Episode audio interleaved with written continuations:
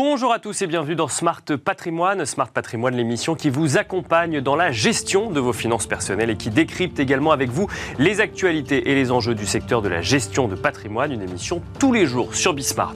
Et au sommaire de cette édition, nous commencerons avec Patrimoine Passion, le rendez-vous dédié aux investissements plaisir, passion ou alternative de Smart Patrimoine.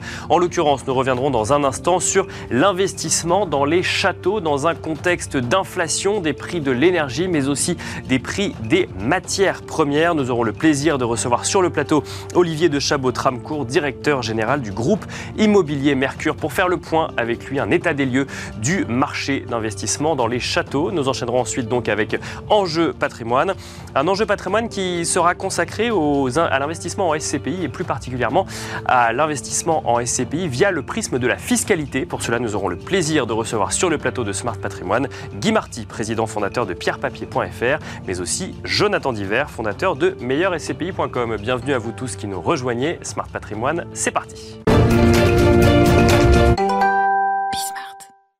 Et nous commençons donc avec Patrimoine Passion, le rendez-vous dédié à l'investissement plaisir, passion ou alternative de Smart Patrimoine.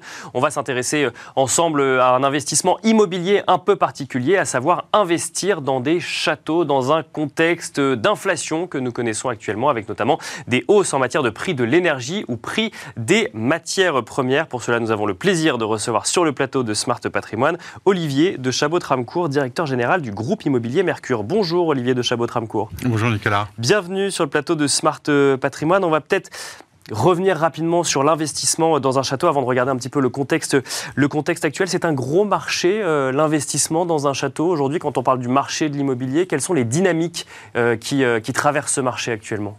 Alors d'abord, c'est une dynamique qui est porteuse post-Covid et post-évolution du marché depuis 5-6 ans. D'accord. Euh, c'est un marché qui est extrêmement réduit. Hein. Il se vend entre 600 et 700 châteaux par an en France. D'accord. Le groupe Mercure en vend à peu près 150 ou entre 140 et 150.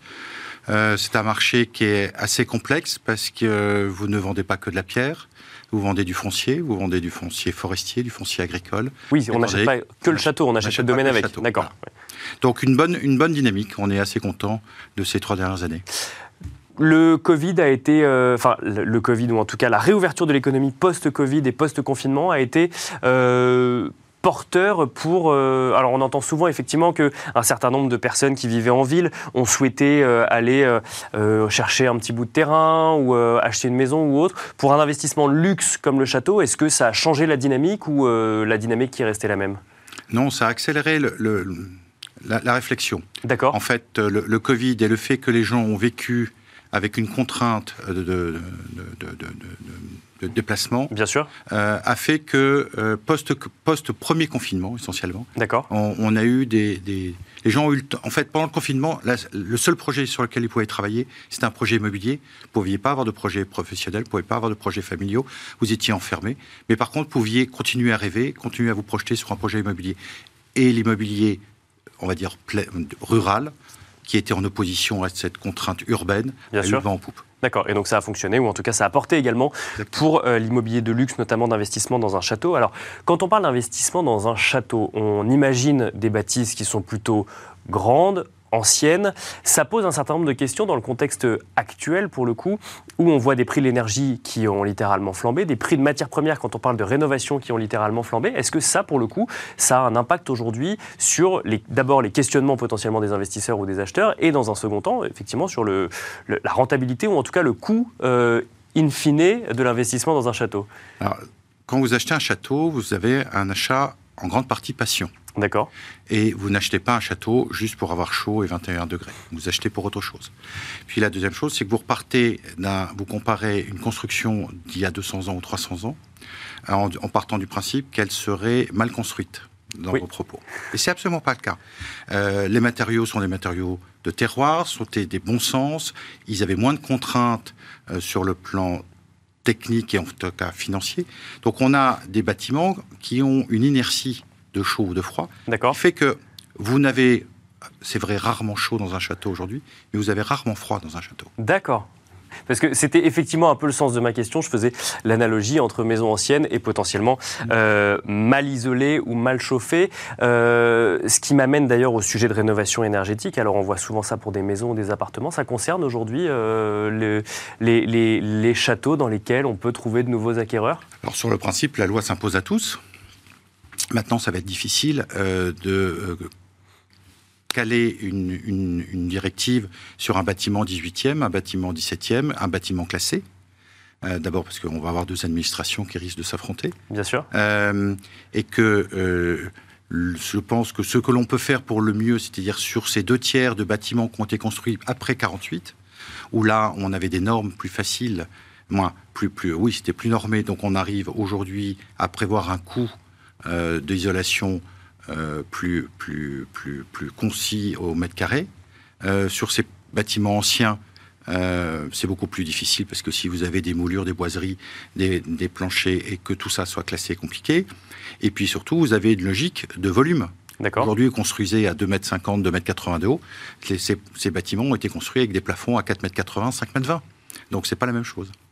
Je, je, reviens du coup sur ma question d'inflation des prix, que ce soit énergie ou matière première. Est-ce que du, ça a un impact quand on veut aujourd'hui investir ou acheter un château? Est-ce qu'il faut non. prendre en compte euh, ce, cette évolution des prix? Non, mais c'est une, vraie, une vraie question, mais ce n'est pas une contrainte. Vous n'achetez pas un château, euh, et en tout cas, ce n'est pas la hausse de l'énergie qui fera qu'un château s'achète ou se vend. D'accord. Euh, ce sera par contre une vraie réflexion dans le processus de rénovation, de mise au goût du jour juste imaginer que, bon, c'est pas imaginer, mais juste penser que 80% des châteaux ont changé de main depuis 20 ans. Mmh. 58% par succession, 42% par transaction. D'accord. Néanmoins, que vous l'ayez acheté ou que vous l'ayez en succession, votre génération, la mienne, n'a pas les mêmes standards de confort qu'avaient nos grands-parents.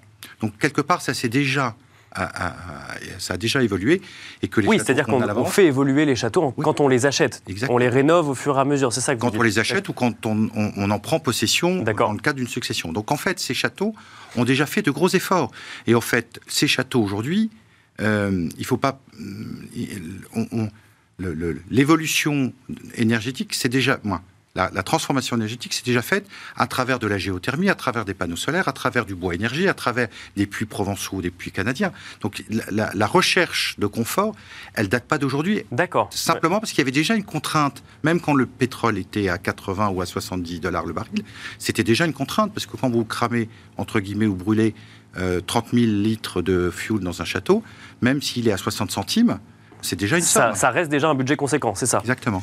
Euh, donc euh, finalement, les, le, le, questionnement vis-à-vis de, de l'isolation d'un château ne date pas d'hier, de, c'est ce que vous nous non. dites oui. euh, ça a toujours été une, une vraie contrainte. Ça s'est fait au fur et à mesure. Et on voit bien que les monuments historiques ont évolué. Avant, on ne pouvait pas mettre de double vitrage. Aujourd'hui, on peut mettre des doubles vitrages, même si ils sont, ils, ce ne sont pas les doubles vitrages qu'on pourrait mettre sur n'importe quel bâtiment moderne. Mais après, qu'est-ce qui va rester dans les châteaux? Quand vous avez isolé les combes et les huisseries, vous avez déjà fait quasiment 75% du travail. Et ça, c'est jouable. Après, c'est un problème de financement et puis de technicité. Est-ce qu'on aura les entreprises Est-ce que nous aurons les matériaux Et est-ce qu'on sera dans les temps par rapport à ce que nous impose la loi? Bien sûr. Et surtout qu'on imagine que quand on parle de, monuments euh, classés, si euh, certains châteaux sont classés, ça doit complexifier encore euh, un, petit peu plus. Une question que j'ai envie de vous poser, quand on est un investisseur ou futur acquéreur, pour quelles raisons est-ce qu'on fait l'acquisition d'un château? Est-ce qu'il y a des. Enfin, j'imagine qu'il y a plein de raisons différentes, mais est-ce que c'est. Parce que c'est le cœur, le premier. D'accord. Vous tombez amoureux d'un bâtiment, au même titre. C'est une œuvre d'art sous quelques, quelques données. Je parle de, du bâti. Si c'est un ensemble foncier, forestier, là, il peut y avoir une logique financière. Mais un château, c'est au même titre qu'un tableau ou, ou, une commode, vous, vous aimez, ou une pendule. Ça vous parle, ça vous inspire, et, et beaucoup d'achats se font sur ce sur passion. Après, la raison arrive. Bien sûr. Et, et, et on réajuste tout ça. Mais... Donc, c'est moins un investissement immobilier finalement qu'un achat passion ou plaisir, c'est ça? Ben, un achat immobilier, soit vous achetez un appartement euh, pour y habiter, y mettre à l'abri votre famille, vous n'avez pas besoin d'un château pour y mettre votre famille à l'abri. Effectivement. Si vous faites un achat immobilier pour faire de l'investissement, mon avis, le, le rendement d'un appartement à Courchevel ou d'une maison en bord de mer sera bien plus euh, efficace que celui d'un château. Donc ce ne sont pas ces données-là. Ces données-là, c'est soit je suis, je participe à la transmission du patrimoine, et, et, ça, c'est une grosse partie de nos acquéreurs, surtout quand ils viennent de la tech ou de la finance, qui disent voilà, on a fait des fortunes euh, assez rapidement, mais sur quelque chose qui difficilement tangible, et, je vais aller sur un patrimoine, je vais consacrer une partie de ma plus-value à, restaurer et à transmettre quelque chose aux générations suivantes. Il y a cette donnée-là. Et puis il y a le beau. Le beau, alors le beau, mon beau n'est pas forcément le vôtre, mais j'entends par là, c'est que les gens euh, aiment, aiment cette belle pierre. Et puis le dernier, c'est que le vrai luxe aujourd'hui, dans, un monde où on va tous très vite, on doit tous avoir répondu pour la veille, avec du bruit, de la pollution dans toutes ses formes, eh ben une propriété, c'est le calme, c'est le beau, c'est la sérénité, euh, c'est un contexte euh, euh, familial qui peut être serein, et c'est toutes ces valeurs-là. On est dans une émission où on parle de gestion de patrimoine, donc quand on est sur l'investissement pur en matière de château, comme on pourrait l'être sur une œuvre d'art ou autre, est-ce que il faut forcément y aller avec l'objectif d'une rentabilité ou on risque d'être déçu? Je pense que si on y va sur une rentabilité, on prend trop de risques. Si on y va avec la passion et qu'il y a une rentabilité à la fin du bout, on, est béni. Et pour finir, euh, dernière question, Olivier de Chabot-Ramcourt. Si euh, on a envie d'y aller, on hésite, euh, quelles sont les questions qu'il faut se poser pour être sûr globalement de ne pas se tromper? Alors effectivement, c'est un coup de cœur, vous l'avez dit, mais il y a peut-être quand même, après la passion, la raison. que dit la raison? La raison, elle dit que ce n'est pas le château qui s'adapte au châtelain, mais que c'est le châtelain qui s'adapte au château. Donc ne pas avoir les yeux plus gros que le ventre, et de se dire que si jamais j'ai envie de château, en fonction de mes moyens, mes moyens humains aussi, parce que c'est beaucoup de, temps consacré. Il faut qu'on l'ajuste à, sa possibilité personnelle, familiale et financière. Ça coûte forcément une fortune un château? Non. Aujourd'hui, non. Par rapport à un marché parisien, votre château moyen en, France, c'est 80 mètres carrés à Paris. Merci beaucoup, Olivier de Chabot-Tramcourt, d'être venu sur le plateau de Smart Patrimoine. Je rappelle que vous êtes directeur général du groupe immobilier Mercure. Merci beaucoup. Merci, Nicolas. Merci à vous de nous avoir suivis et je vous donne rendez-vous tout de suite dans Enjeu Patrimoine. Peut-on utiliser les SCPI ou la pierre papier pour défiscaliser Et si oui, comment le faire Voilà la question qui va nous animer aujourd'hui dans Smart Patrimoine. Et pour cela, nous avons deux invités pour en parler. Guy Marty, tout d'abord, nous accompagne. Bonjour Guy Marty. Bonjour Nicolas. Bienvenue euh, sur le plateau Smart Patrimoine. Vous êtes euh, le président fondateur de pierrepapier.fr. Mhm. Nous avons le plaisir d'être accompagné également par Jonathan Diver, fondateur de meilleurscpi.com. Bonjour Jonathan Diver. Bonjour euh, Nicolas. Bienvenue également sur le plateau de Smart Patrimoine. On va commencer avec vous, Jonathan Diver. Si on veut aborder l'investissement en SCPI sous l'angle de la fiscalité, parce qu'on est un petit peu avant la fin de l'année et qu'on cherche à optimiser sa fiscalité, comment, quelles sont les propositions que nous font les SCPI elles euh, permettent de défiscaliser avant la fin de l'année, ce qui n'est pas forcément le cas sur l'immobilier direct, parce que l'immobilier direct, rappelons-le, il faut attendre que l'actif soit livré. Mhm. Alors sur les SCP fiscales, on va pouvoir bénéficier, comme on dit, de l'avantage fiscal l'année de la souscription. Donc ça, c'est plutôt un élément qui est, qui est intéressant. Euh, et euh, ça s'adresse, entre guillemets, à, à, toutes les bourses qui ont besoin de défiscaliser à partir de quelques centaines d'euros euh, finalement de, défiscalisation. Il y a plusieurs catégories de SCP fiscales qui euh, peuvent répondre à différentes finalement euh, problématiques de situation patrimoniale. on va vous parler des SCPI Malraux. Donc les SCPI Malraux, sont des SCPI qui vont investir dans l'immobilier plutôt ancien, qui, est au cœur des villes, dans, certaines villes de France, qui vont vous permettre de défiscaliser en bas de ligne, c'est-à-dire que vous investissez 10 000 euros, vous allez avoir entre 16 et 20 de, de, réduction euh, fiscale. Donc euh, ça vous fait entre 1 600 et 2 000 euros en bas de ligne sur votre, sur votre feuille d'imposition. Et ça, ça veut dire qu'on est sur une SCPI qui va acheter que des biens immobiliers qui, sont, euh, qui peuvent bénéficier ensuite d'un accompagnement Malraux, c'est ça? Exactement. Donc c'est vraiment, on est sur du Malraux avec des actifs qui, vont être, qui sont anciens, qui vont être rénovés, qui ne sont pas restructurés, ils sont rénovés. Il y a une petite différence. Voilà. D'accord. Cette rénovation, une fois que c'est réalisé, ben, on va louer euh, ces, actifs pendant une période qui est déterminée, hein, euh, qui est euh, généralement de 6 à 9, années. Et pendant cette période-là, on va aussi bénéficier de, finalement de revenus pendant, pendant la période de détention. Il faut savoir que les SCPI fiscales, c'est une durée de placement qui est très longue.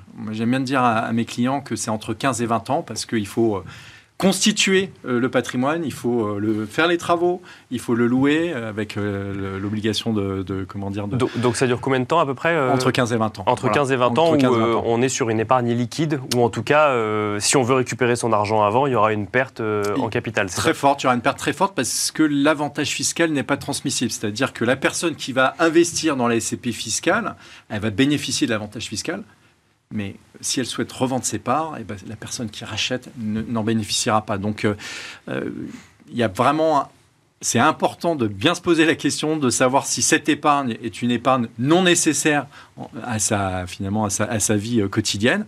Et, les SCPI fiscales sont, intéressantes pour les épargnants qui ont envie de défiscaliser quelques centaines, milliers d'euros, vraiment à la marge. Et surtout, ça permet de ne pas avoir à sélectionner les actifs et les acheter. Alors, euh, si on parle de SCPI fiscal, là, vous nous avez donné l'exemple du Malraux. Il y a d'autres euh, types de SCPI fiscal? Tout à fait. On a euh, l'immobilier direct défiscalisant. On a la même chose sur la, sur les SCPI fiscales. On a également les SCPI dites de déficit foncier. Alors, celles-ci, elles sont intéressantes parce que une SCPI de déficit foncier, elle va acheter aussi de l'immobilier ancien sans euh, obligation de localisation. Là, pour le coup, on peut vraiment se positionner euh, partout. Et on utilise le système très simple du déficit foncier, c'est-à-dire que les travaux vont être impactés sur les revenus fonciers sans limite et euh, sur les revenus globaux dans la limite de 10 700 euros. Alors, si on prend des exemples d'un contribuable qui est à une tranche marginale élevée, 45%, eh bien, il va pouvoir, sur certaines SCPI, faire en sorte que sur son investissement, il ait une réduction d'impôt de presque 27%. Donc vous voyez que c'est significatif. Et euh, même contrainte, hein, on est sur du 15 ans, du 15 à 20 ans. Euh, au sein de meilleurscp.com, on est très convaincu que ça doit être saupoudré année mhm. après année, donc un peu euh, prendre des millésimes pour pouvoir se positionner à différents moments de marché. Et les SCPI de déficit foncier sont intéressantes.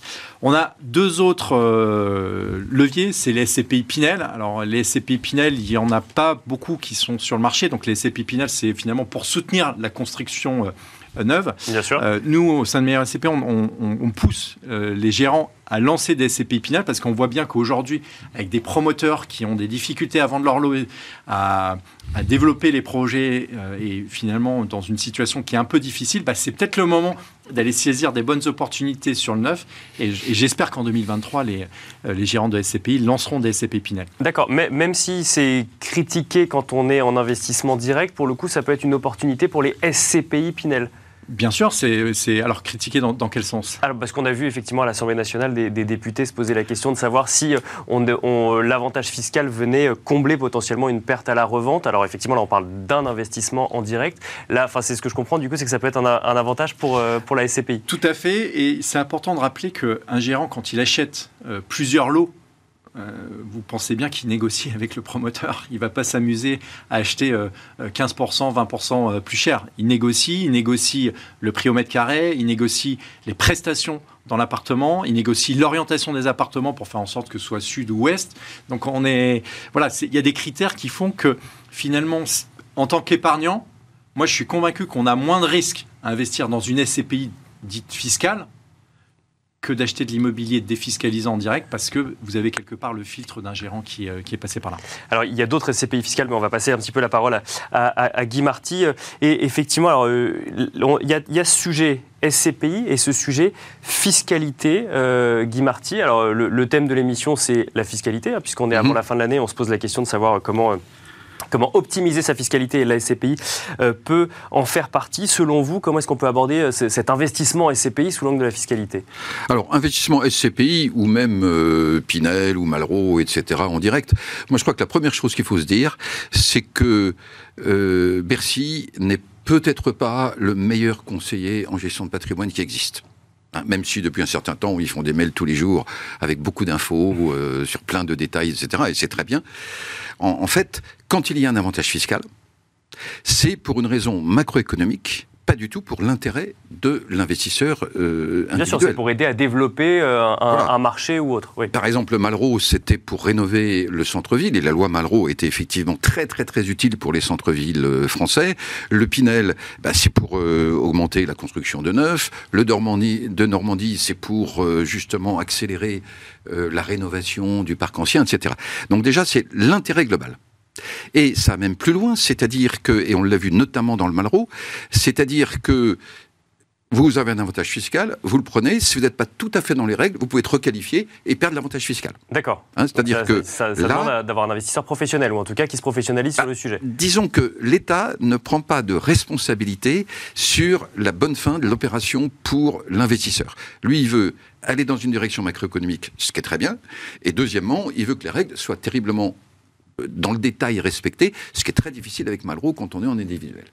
Alors, une fois qu'on a dit ça, je crois que dans ce cas-là, ça veut dire que quand on prend un avantage fiscal, il faut se demander vers quel type de bien immobilier on va.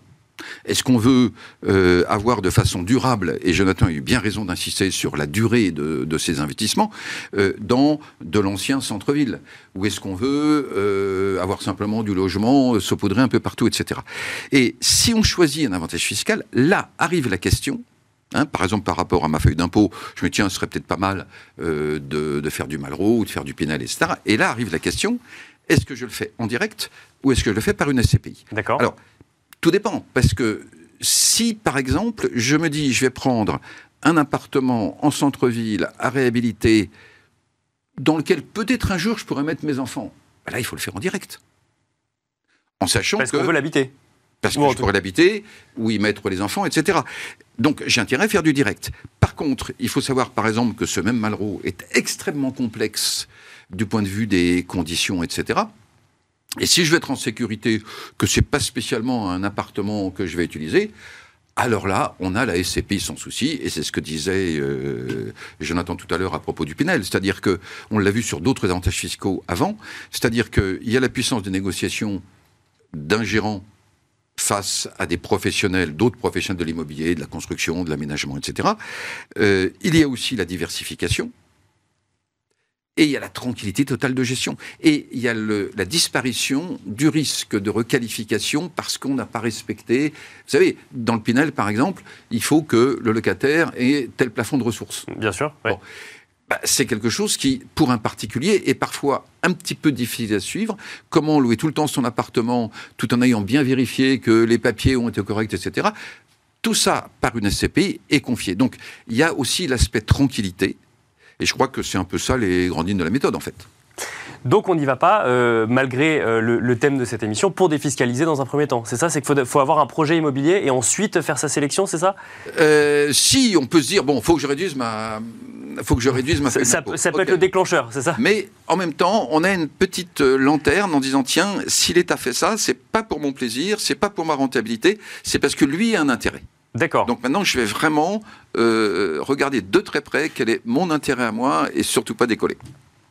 Euh, Jonathan Diver, donc là on a parlé de SCPI fiscale. Alors effectivement, il y en a une qu'on n'a pas citée qui est le 2 Normandie. Le mécanisme est un petit peu différent, euh, mais on reste euh, globalement dans cette idée effectivement d'accompagnement d'un marché immobilier. Si je veux optimiser ma fiscalité en fin d'année, est-ce que le seul moyen c'est la SCPI fiscale?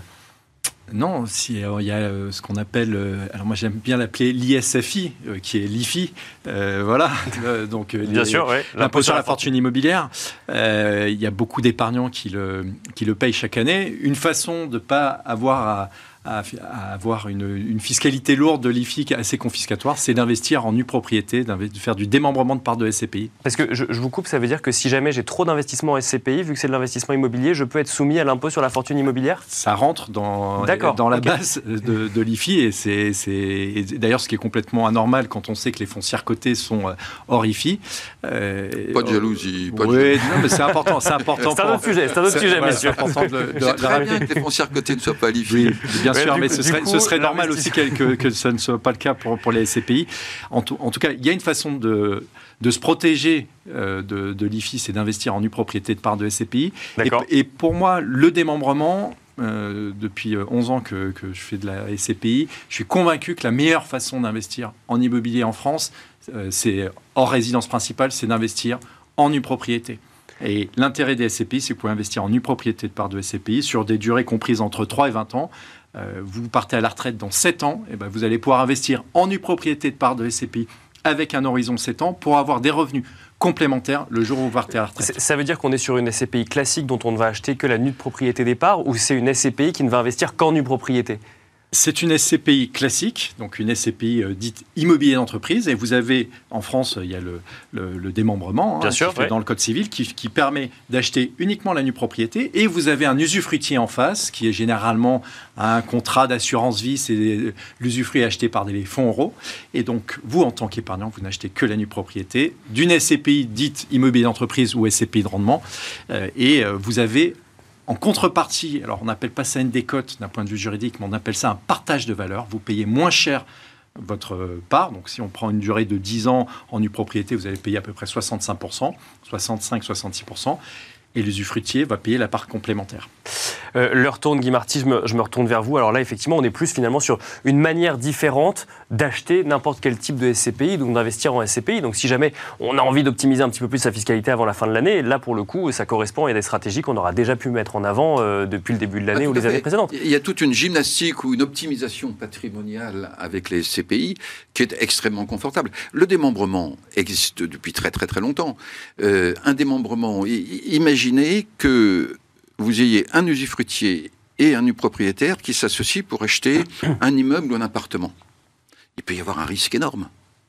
Parce que tout repose sur un locataire. Et en fait, cette formule de démembrement a retrouvé une seconde jeunesse grâce justement au SCPI, parce que là, on dilue le risque. Mais c'est de l'optimisation fiscale.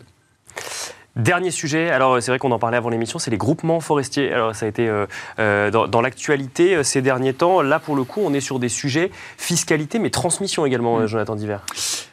Alors, j'ai envie de commencer par valeur, valeur écologique, sociétale. 400 000 emplois dans la filière bois, c'est deux fois le nombre d'emplois dans, la filière, dans la filière automobile. c'est toutes les valeurs avec la biodiversité également. Il y a une biodiversité qui est très forte à, soutenir dans, les forêts.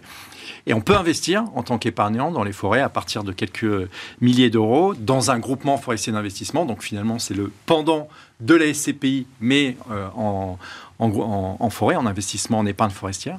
On est très convaincu par ce produit de placement euh, et quand on investit dans un groupement forestier d'investissement, la chance qu'on a cette année, c'est que quand on investit 10 000 euros, on a 25% de réduction euh, d'impôts. Donc ça vous fait de la même manière une petite euh, ristourne fiscale sur votre euh, bas de ligne, donc c'est plutôt, euh, plutôt agréable. Mais là et surtout, c'est que c'est porteur de conviction. Et c'est un investissement long. Ah, alors là, c'est un investissement. Un très long même. Un chêne, il met 80 années à atteindre une maturité. Et c'est très bien dans ce monde où tout va très vite euh, de mettre un petit peu de lenteur. Et on est très convaincu de cette lenteur dans les groupements forestiers. Guy Marty, Je voudrais ajouter un, détail euh, historique. J'ai dit tout à l'heure que le fisc donnait des avantages fiscaux pour des intérêts macroéconomiques. Bon, c'est le cas pour la forêt. Mais là, il y a en plus un sentiment de culpabilité. C'est rare. D'accord. Mais ça arrive. Il se trouve que, bon, ça fait très longtemps que les droits de succession sont très élevés.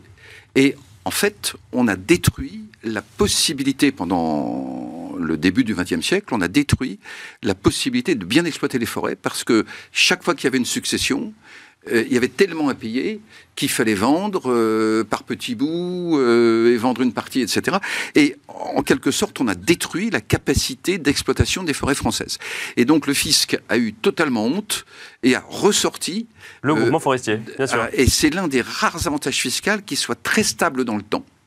Et qu'on peut transmettre. Et on finira là-dessus. Voilà, c'est pas transmission, parce que les dégâts avaient été vraiment très graves. 75% d'abattement, hein. c'est important sur la transmission.